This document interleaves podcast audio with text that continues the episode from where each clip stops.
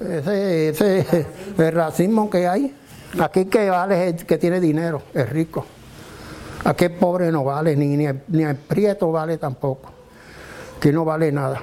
¿Qué uno puede hacer? Que uno, si uno es trigueño es ne- es negro, es negro. Lo que tienen que cambiar son ellos, porque Dios, Dios no, no, no hizo igual todo. Todo. No porque uno sea un color le va a tener odio a otro por el color. Compañera del amor y de la vida, no me viste al sobrecogerse el mar, cuando en una playa tuya, también mía,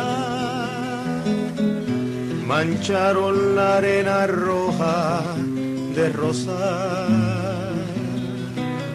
de una rosa que soñaba con un huerto donde viese su semilla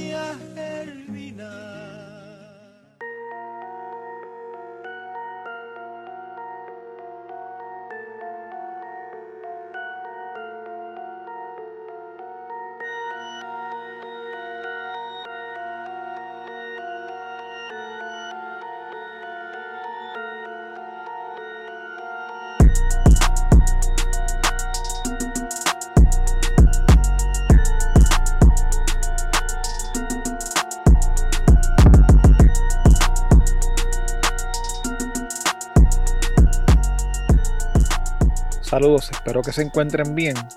Cuando me hablan del pueblo de Loíza, de inmediato pienso en piñones, en la comida criolla, en el pescado fresco y en las frituras. También pienso en la bomba, en la plena y en la cultura afrocaribeña que predomina en la historia de este pueblo. En la década de los 1600, un decreto de la corona española ordenó que los esclavos fugitivos, una vez capturados, fueran enviados a la zona que hoy conocemos como Loíza.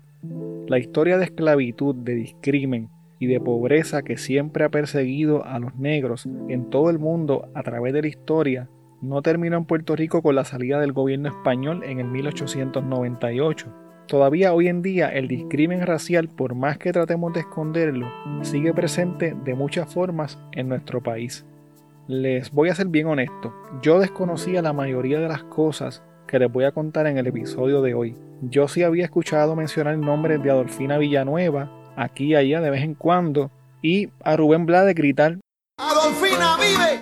pero no conocía los detalles de la historia y les tengo que confesar que me impactó y me sorprendió bastante. Quiero que conozcan la historia de Adolfina Villanueva.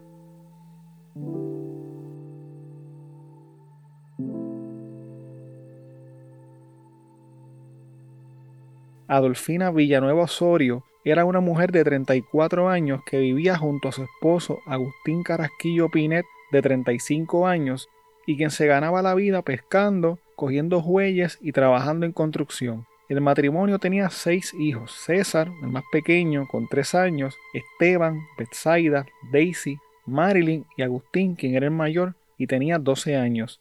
Todos vivían en una pequeña y humilde casita de madera con el techo de planchas de zinc que había sido construida originalmente por el papá de Adolfina en el 1947 en una comunidad conocida como Tocones, ubicada en el barrio Medianía Alta en el pueblo de Loíza. En el 1963, Adolfina y Agustín se casaron y se fueron a vivir a la casa de los padres de él por un tiempo hasta que luego se mudaron a su humilde casita. El terreno en donde estaba la casa de Agustín y de Adolfina había sido cedido por acuerdo verbal al padre de Adolfina hacía muchas décadas atrás por el dueño de las fincas. Esta finca pasó por las manos de tres dueños diferentes, pero el cuarto dueño de la finca, Beremundo Quiñones, no estaba contento con que esta familia viviera en sus tierras. En aquel momento se alegaba incluso que el cardenal Luis Aponte Martínez estaba interesado en usar los terrenos para una casa de verano. Todo parecía estar normal en el hogar de Adolfina y de Agustín, a pesar de la pobreza en la que vivían. Sin embargo, el nuevo dueño del lote, en donde ubicaba la casita, tenía planes de desarrollar esos terrenos. En el 1976, el Departamento de Recursos Naturales determinó que la casa de Agustín y de Adolfina se encontraban en terrenos que le pertenecían a Beremundo Quiñones. Beremundo Quiñones acudió ante el tribunal para que detuvieran las mejoras que Agustín y Adolfina estaban haciéndole al hogar y para que les ordenaran el desalojo definitivo de su terreno. Agustín hizo todo lo que estaba a su alcance para poder defender su terreno y su humilde hogar. Sacó un préstamo de 600 dólares, de esos 600 le pagó 400 a un abogado y los otros 200 los usó para construir una verja alrededor de su casa. Agustín en un momento llegó a temer por su vida, ya que a su casa iban unos sujetos a lanzarle botellas, piedras y a gritarle para que se fuera de allí. Agustín incluso se compró un revólver, pero nunca lo usó. Él dice que era un hombre de la iglesia y que no le gustaban las armas de fuego, por lo que lo guardó en un closet en donde poco a poco se fue oxidando.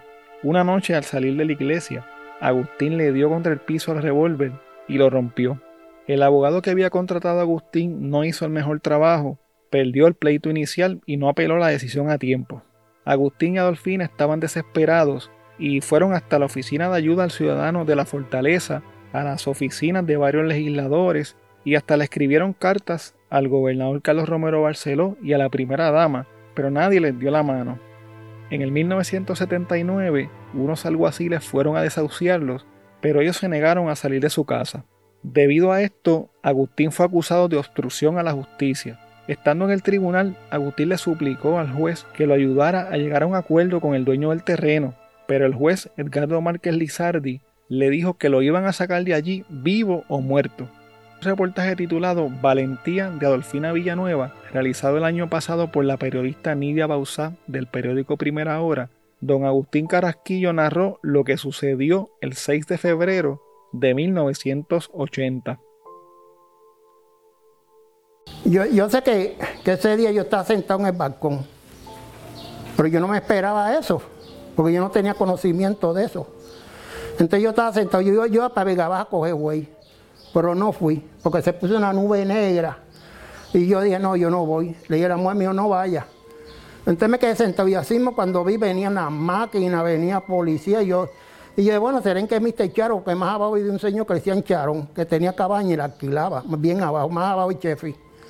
Y entonces, al momento, cuando pegan a disparar, y yo, adiós, ¿qué pasa? Le dije yo, ¿qué pasa? ¿Qué es lo que pasa? Los vamos a sacar hoy de aquí, muerto o vivo. Así. Y yo, ¿pero cómo? ¿Cómo muerto vivo? Eso no es así. Empezaron a disparar, unos por la playa, se fueron por la playa, y otros por el frente. Por era un batallón, no, era, no eran dos o tres policías. Y andaba el juez. El juez de que Río Grande andaba también. Nosotros estábamos en el balcón. Entonces ella entró para adentro a sacar a los nenes que están gritando, porque pegaron a tirar de eso, bombas de humo y eso, y a disparar. Ahí mismo cuando vino el policía de frente, ahí mismo le disparó. Ella cayó y entonces a mí me disparó también. Eh, a ella la tiraron una, una guagua blanca, una Ford. La tiraron ahí. 16 perdigones de escopeta perforaron el hígado y los riñones de Adolfina Villanueva, ocasionándole la muerte mientras era llevada hasta el centro médico de Río Piedras. Doña Martina Osorio, la mamá de Adolfina, cuenta que su esposo, don Victoriano Villanueva, le pidió permiso a la policía para poder sacar algunas de las pertenencias de la familia y de los niños, pero un policía lo detuvo e incluso le puso una escopeta en el pecho. Doña Martina también contó que una vecina le dijo que luego de dispararle a Adolfina uno de sus hijos, Agustín, salió corriendo y un policía le hizo un disparo, pero no lo pudo alcanzar. En una corta entrevista que le hizo Luis Francisco Jeda al niño Agustín luego de lo sucedido, él le dijo lo siguiente. Los policías se fueron por la playa y empezaron a tirar. ¿Pero quién disparó primero? Uno, uno, que iba por las parcelas. Pero no es cierto que tu papá le disparó a la policía y tu mamá tenía un machete en la mano. No, no es cierto eso. La maquinaria pesada de Beremundo Quiñones, en presencia del juez Edgardo Márquez Lizardi, comenzó a derribar la casa de Adolfina y de Agustín junto con todas sus pertenencias y las de sus hijos. Al cuestionarle a Beremundo Quiñones por qué habían actuado de manera tan violenta para desahuciar a esta pobre familia, estas fueron sus palabras. Bueno, él alegaba que estos terrenos son de él, pero inclusive yo fui a, recursos naturales y para brindar los terrenos, para poder llevar esto hacia a donde la corte, porque se me fue imposible, muy imposible sacarlos de a la buena de aquí. Don Agustín, quien se encontraba grave en el hospital, no supo más de su esposa. Más tarde, su familia le dio la terrible noticia de que Adolfina había muerto. Agustín no pudo ir al funeral ni al entierro de su esposa debido a la condición en la que se encontraba. El negociado de investigaciones especiales realizó una investigación sobre las circunstancias que provocaron la muerte de Adolfina Villanueva. Un mes después, el secretario de Justicia, Miguel Jiménez Muñoz, determinó que la policía se había excedido en el uso de la fuerza y de su autoridad para llevar a cabo el desalojo de la familia. En marzo de 1981 comenzó el juicio en el Tribunal de Carolina contra el sargento de la Policía de Puerto Rico, Víctor M. Estrella, quien fue acusado por el asesinato de Adolfina Villanueva. El juicio estuvo lleno de escándalos y de controversias desde el principio. Al parecer, el juez Charles Figueroa tenía algún tipo de animosidad con los fiscales y en plena corte los reprendía frecuentemente, incluso al frente del jurado. Según se reporta en los periódicos de la época, en una ocasión el juez Figueroa regañó a los fiscales durante 14 minutos, algo que ellos vieron como una humillación. También el juez tuvo problemas con la prensa, a tal punto que la Asociación de Periodistas de Puerto Rico censuró al juez y manifestó que a su entender el juez estaba parcializado a favor del acusado. Además, indicaron que el juez los trató de intimidar y les negó acceso a sus fuentes de información. Durante el juicio, la defensa del acusado hizo varias alegaciones en contra de Adolfina y de Agustín, alegando que el acto había sido en defensa propia. Una de las alegaciones fue que Adolfina sacó un machete mohoso para agredirlos y que les lanzó una lata con queroseno para tratar de quemarlos. También alegaron que Agustín sacó un revólver y que el disparo que acabó con la vida de Adolfina había sido accidental. Durante la investigación forense salió a relucir que los cartuchos de escopeta con los que mataron a Adolfina eran cartuchos del tipo que se utilizaba para cazar animales. Además, el revólver de Agustín que se encontraba en los escombros estaba mohoso y tenía varias piezas rotas, lo cual no lo hacía viable para disparar en ese momento. Por otro lado, un análisis químico que se le hizo a la supuesta lata de queroseno y a una camisa de uno de los policías determinó que no tenían rastros de ninguna sustancia acelerante. Aunque el sargento Estrella fue acusado de asesinato en primer grado e identificado por Agustín Carrasquillo como el policía que le disparó a su esposa, el cargo que pesaba en su contra se redujo a homicidio involuntario. Luego de unas dos horas de deliberación, el sargento Estrella fue absuelto de toda responsabilidad por la muerte de Adolfina Villanueva. Según los periódicos de la época, Agustín Carrasquillo y sus seis hijos fueron indemnizados con 22 mil dólares cada uno como resultado de una demanda que radicaron contra el gobierno de Puerto Rico. 22 mil dólares como compensación por perder a su madre, a su esposa, su casa y todo lo que tenían. Los problemas para la familia de Adolfina Villanueva no terminaron el día de su muerte. Incluso varios de sus familiares fueron carpeteados por el gobierno. Quiero que escuchen ahora un extracto de la entrevista que hizo la hermana de Adolfina, Marta Villanueva, para el programa Cultura Viva de WIPR en el 2005, donde hablan brevemente de esto. A mí se me persiguió después de eso muchos años. Se me hizo carpeta, se me hizo de todo.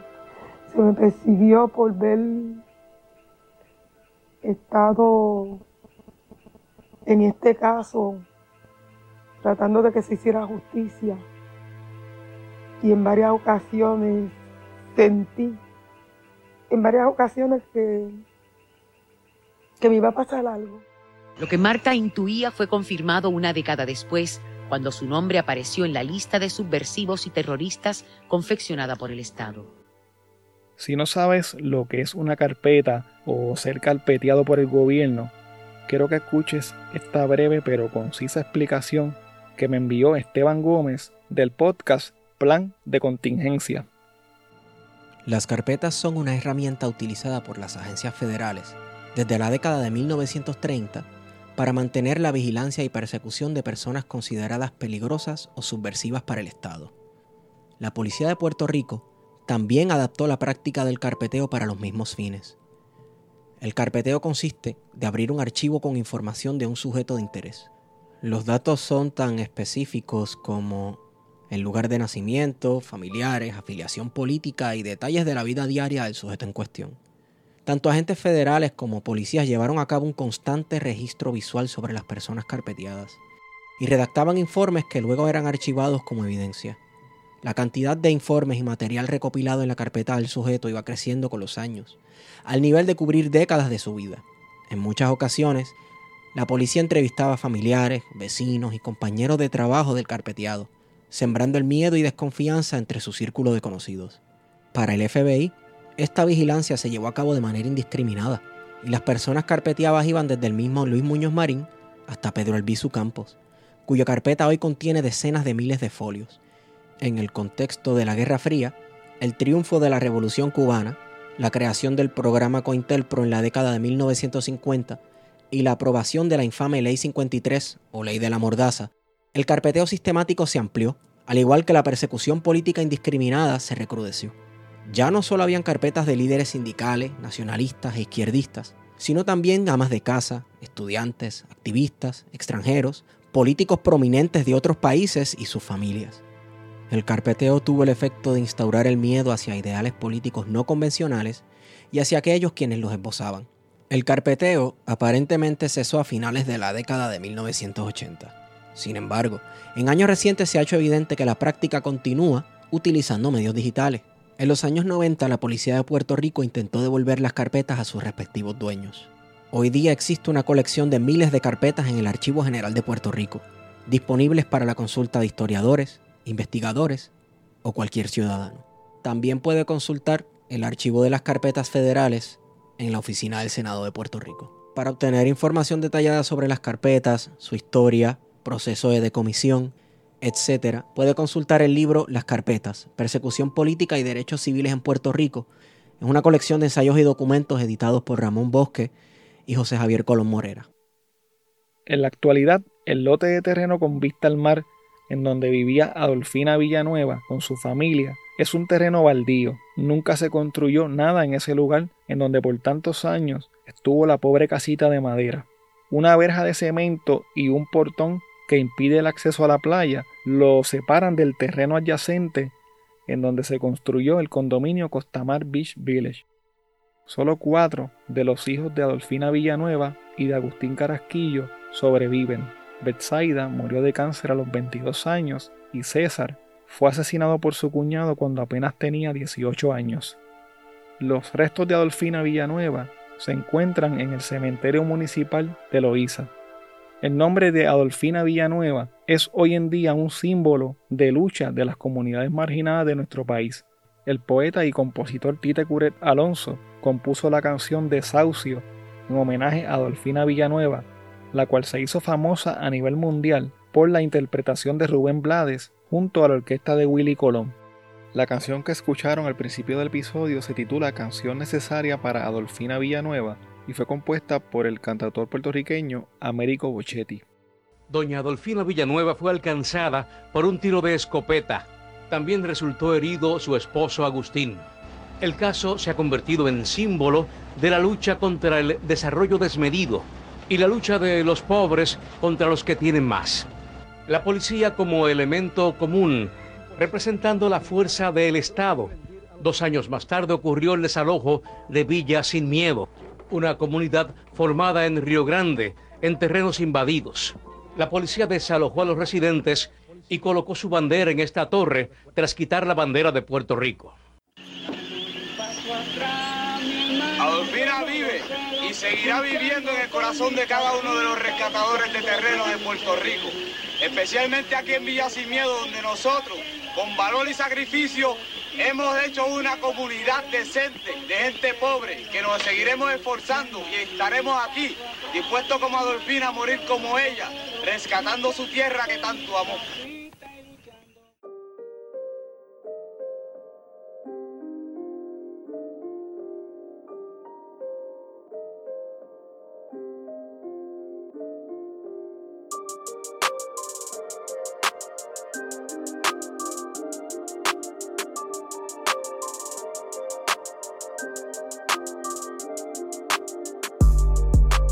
Bueno, hasta aquí el episodio de hoy. Recuerda que puedes contactarnos a través de crimepodpr.com. Síguenos en Facebook, Instagram y Twitter como CrimePodPR, en donde estaremos subiendo contenido relacionado a los temas con los que vamos a estar trabajando y sobre noticias de casos criminales principalmente. Recuerda también suscribirte a este podcast en tu aplicación favorita para podcast y compartirlo con las personas que conoces. También puedes apoyarnos a través de patreon.com diagonal crimepodpr en donde vas a tener acceso al contenido que utilizamos para poder hacer las investigaciones, como por ejemplo documentos, enlaces, fotos adicionales a las que subimos a las redes, videos, análisis de los casos, entre otras cosas que vamos a estar añadiendo poco a poco. Muchas gracias y hasta la próxima semana.